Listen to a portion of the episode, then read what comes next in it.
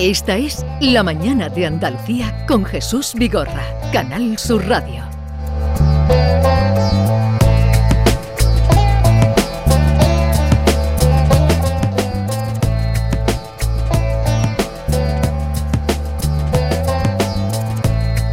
Cuando despedía a los compañeros de la tertulia les anunciaba ya que íbamos a tener la visita de Pablo Julián, eh, que ya está aquí con nosotros. Pablo, buenos días. Buenos días, ¿cómo estamos? ¿Qué tal estás? Muy temprano, para mí. Yo soy, de, yo soy de lento amanecer. Tú eres eh, alondra, porque dicen que las personas nos, nos, dividimos en alhombras o lechuzas. Sí, sí, Y yo creo que, fíjate... No, no, tú eres eh, lechuza, claro. soy lechuza, efectivamente. Yo con mi pareja, mi mujer, tenemos un problema, porque es que ella es alondra y yo soy lechuza. Ella se levanta tempranísimo y quiere hacer todo. Yo, yo no me cuesta acostarme la del tigre, aunque esté en mi casa, pero me cuesta muchísimo. y levantarme es un, un ordinario levantarse. Maite Chacón, buenos días. Hola, ¿qué tal? Hola, Pablo, buenos días. Eh, Pablo, que acaba de salir un libro tuyo, Fotografía y Palabra, eh. que se centra años 70, años 80, la transición. Sí, es la transición, efectivamente. Es la transición revisitada por mí eh, con... Bueno, yo siempre he sido un, consumista de libros increíble. O sea, desde chico, desde muy chico he leído cosas impresionantes y algunas horrendas, porque me leí, intenté leerme, por ejemplo, El Capital de Carlos Marx, y eso ah. fue, ya lo tuve que dejar. Ya me quedé con Karel Cosi, me quedé con otra gente de eso, pero la verdad es que he hecho demasiadas lecturas. Y eso llega un momento en que tú quieres plasmarlo. ¿Y qué es lo que he hecho? Pues buscar todas esas fotos que hice en esos años. Y lo que he hecho ha sido recomendarlas a mi manera a veces sale por petenera, otras veces sale. Depende del espíritu, del ánimo con el que me haya levantado. Si me levanto porque tú me levantas, eh, desde luego eh, haría una crónica terrible. Pero si, si, me toca de normal, pues lo mismo me sale eh, algo más poético, algo más o irónico. Sí, hay mirada poética, pero claro, eso fueron unos años irrepetibles para ti, porque claro, son irrepetibles los años que cada persona viva, pero tú eran los años de, de cambiaba España, tú hablas de cómo tú te viniste aquí con 19 años de Cádiz. 17 con 17 años. Eh, la gente se iba de las casas muy temprano, eso lo cuentas tú también, y, con el dinero que podían vivían. Mm, bueno, yo, fíjate, yo daba una clase en Sanlúcar, la mayor, y la daba de latín, de lo que sabía más bien poco. Pero bueno, con eso me ganaba lo suficiente como para estar en una pensión en el barrio Santa Cruz, que me costaba 25 pesetas diarias. No, 25 pesetas. Sí, puede ser. Sí, sí, 25 pesetas. Puede ser, estamos hablando, es que la vida... me, ha hecho mucha ilusión, bueno, eh, gracias, porque aquí estamos suplicando la lluvia, y la primera foto que sale en este libro es la Torre del Oro, un señor con paraguas, y el comentario que pones, porque son comentarios que pones a foto en blanco y negro, haces mi homenaje a Cartier-Bresson, influyó tanto, la foto es de 1983, dice, influyó tanto en los fotógrafos que es de justicia reconocérselo. Bueno, ya no está con nosotros, pero nos dejó su experiencia, su alma y su infancia. Y una llamada que quisiera ser premonitoria para que llueva y llueva sin acudir a cantos tribales ni rogativas de obispos.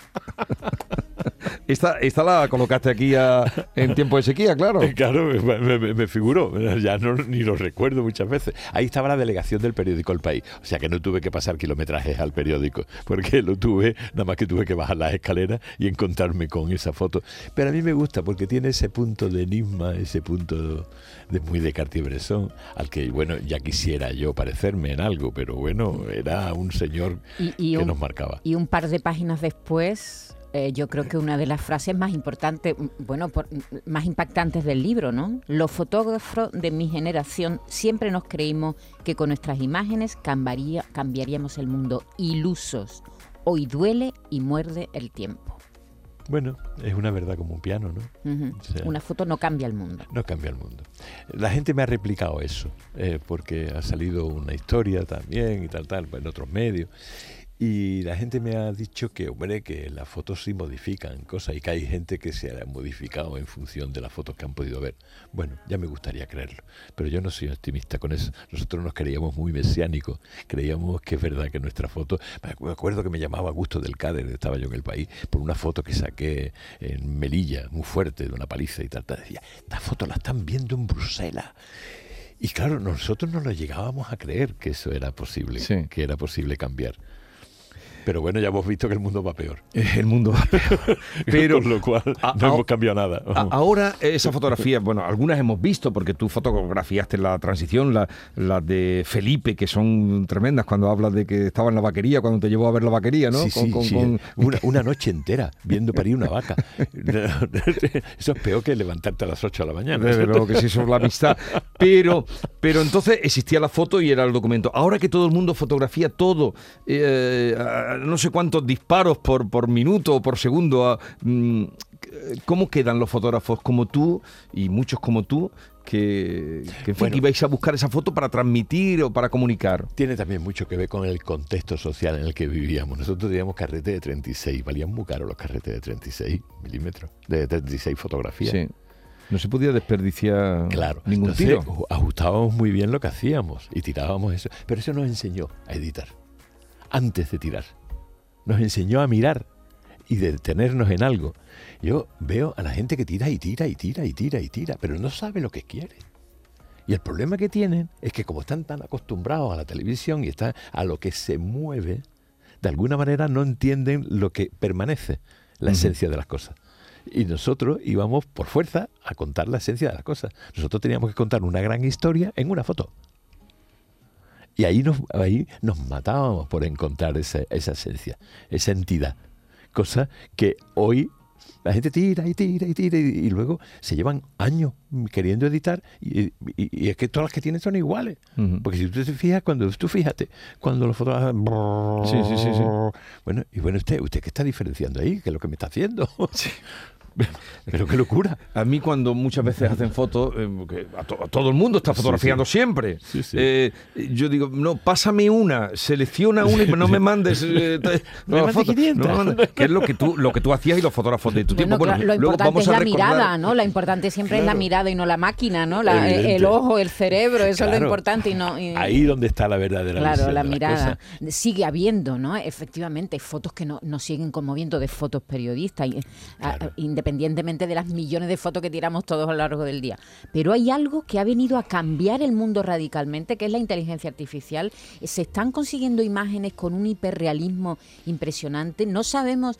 No sé si vamos a llegar a un momento en que vamos a, saber distinguir entre lo real, lo, creado por una IA. Mm, y, y, ahí qué, Pablo? Pues yo creo que pies en pared hay que pensarse muy bien qué es lo que está pasando y hay que mirar bien, porque claro, vamos a ver, uno no puede estar en contra de los adelantos, pero lo que tiene que medir hasta qué punto esos adelantos no van a falsear la verdad o la realidad. Cuidado, cuidado porque podemos encontrarnos con un problema muy grave de que nos estén mintiendo, que estén haciendo el fake con la fotografía, que, estén haciendo un auténtico... Para eso, mire usted, mm, eh, hasta ahí hemos llegado. Pies pared. Yo lo que digo siempre. Regulación, ¿no? Regulación, ¿no? Claro, hay que regular eso, hay que mm. mirar eso. Hay que decir claramente, mire usted, usted me da los datos de cómo lo ha hecho esto y lo cuenta, porque lo que no puede ser que usted me esté engañando a mí, que me diga que, por ejemplo, ha habido un abrazo entre Felipe González y el señor, el señor Feijó no, mire usted, ¿lo ha habido o no lo ha habido? Pero no me engañe, no me ponga dos fotos juntas, me las mezcle, me las funda y me diga que ha habido un abrazo. Es que no lo ha habido. Mm. Oye, eh, ¿siempre vas con una cámara de fotos? Siempre. Siempre. Siempre, ya más hago fotos todo lo que veo, todo lo que se mueve, ¿no? Pero hago una. Ah, lo que tú has dicho antes, hay que editar antes de... Claro, hay que mirar, hay que editar, y, saber lo que vas buscando, ¿no? ¿Te acuerdas de Eduardo Abad? Un gran fotógrafo de la agencia F que por desgracia nos dejó hace muy poco y tal. tal. Bueno, pues eh, Eduardo era un hombre que hacía exactamente eso. Seleccionaba muy bien el sitio. Él y yo nos mirábamos muchas veces como una especie de guerrero a punto de sacar las espadas, ¿no? Nos mirábamos y decía, yo voy a coger por aquella esquina.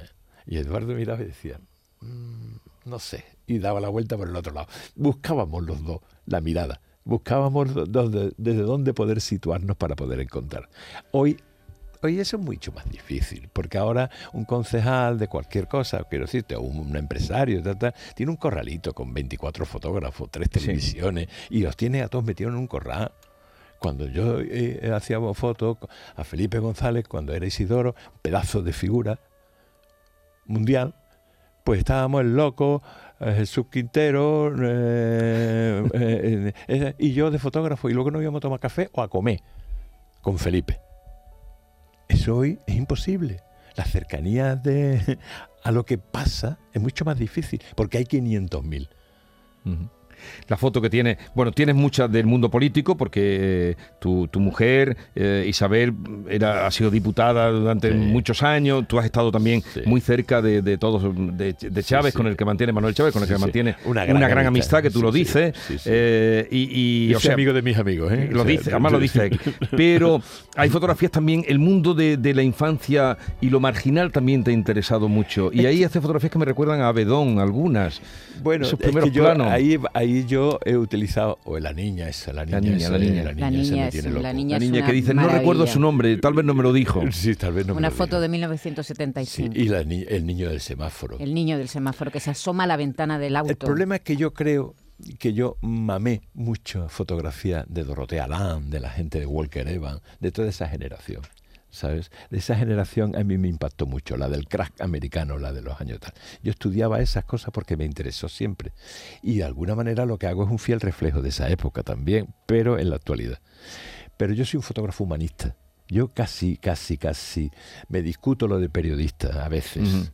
Porque más me interesa. A mí se me han escapado muchas cosas siendo periodista que no te tendrían por qué haber escapado si tú te atienes a tu... Eso. Yo he visto una tragedia y a veces me he quedado congelado. No has querido fotografiar. No, no solamente no he querido, no he podido.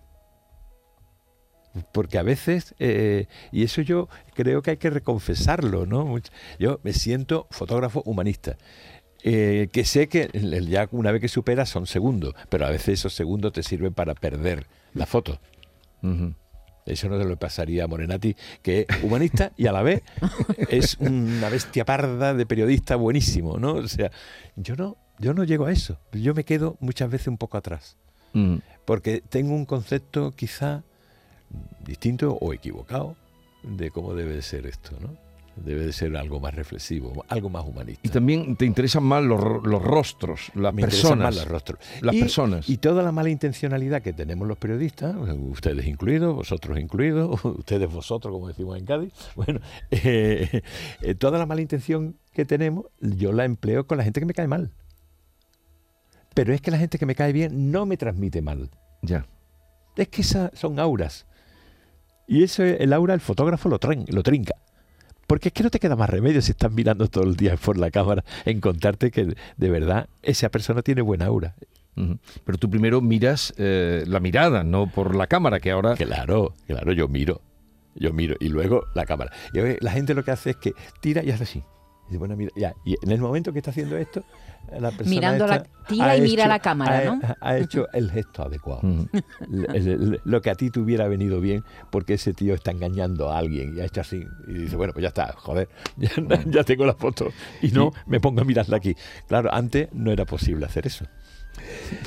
Ay, ¿cualquier tiempo pasado fue mejor o peor? No, cualquier tiempo pasado no fue mejor. Fueron distintos. Por ejemplo, en política, yo para mí era mucho mejor la transición, porque allí había acuerdos. Fraga se veía con, los comunistas, eh, Felipe se veía con la gente del PT. Y había mucho por hacer también. y, ah, que había mucho por hacer y por descubrir. Entonces esa época, esa época es mucha de tolerancia entre unos y otros. Y nadie se unía con los ultras de un lado o de otro. Nadie.